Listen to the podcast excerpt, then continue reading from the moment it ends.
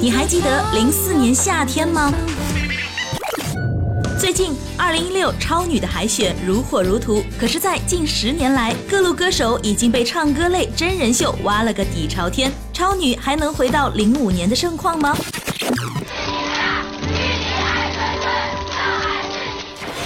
从报名人数上来说，刚开始两个月就已经突破了十三万人。从赛区上来讲，报名人数最多的是四川重庆，难道四川赛区又要雄起了？再看看今年超女的 slogan，敢作敢为，想唱就唱。这里的作超女虽然是网络用语，但确实反映了网络精神与年轻文化。而作的包容性又与二零一六超级女声的网络选拔机制不谋而合，怪不得今年超女的海选已然成为了云海选。要不我们一起感受下云海选？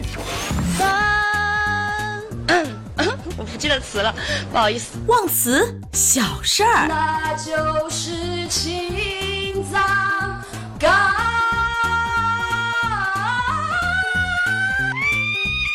破音。小事儿，那什么才是大事儿？怎么办？有一种说不出来的喜欢，好多的快乐就像隐藏版。猜不出歌名，听听原唱吧。怎么办？有一种说不出来的喜欢。